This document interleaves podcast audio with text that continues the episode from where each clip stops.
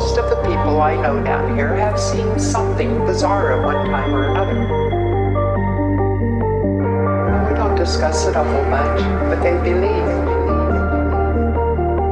They think there's something going on too.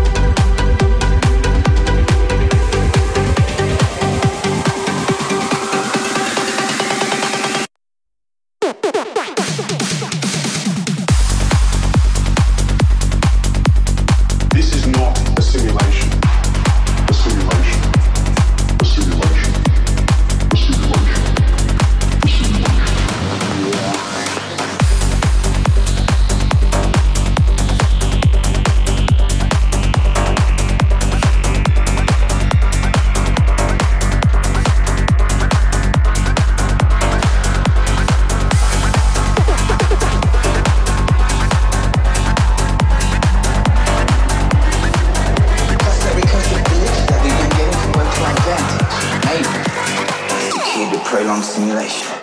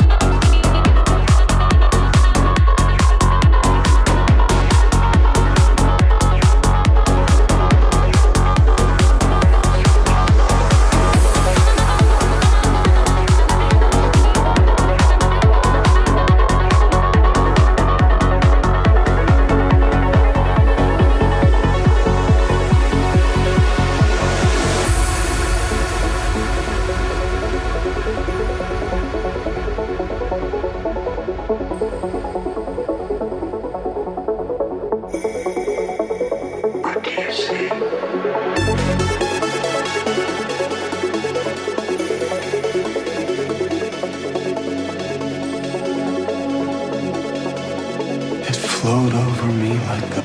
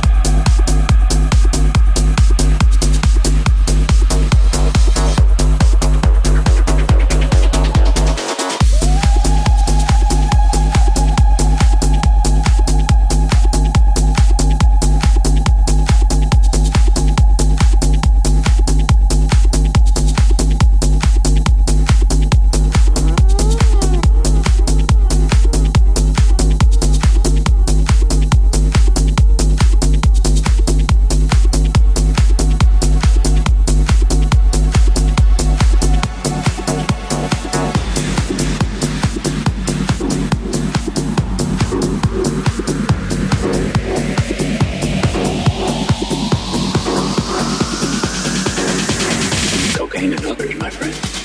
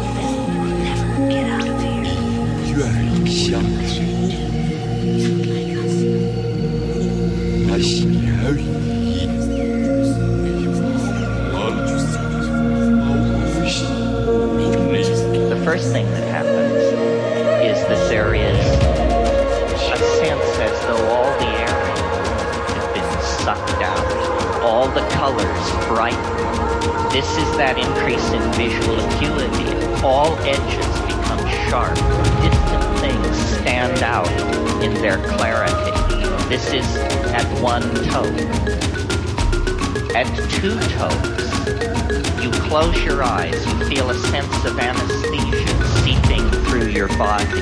You close your eyes and you see a floral pattern rotating in space, usually yellow-orange. People who do this occasionally, and nobody does it a lot, call it DMT.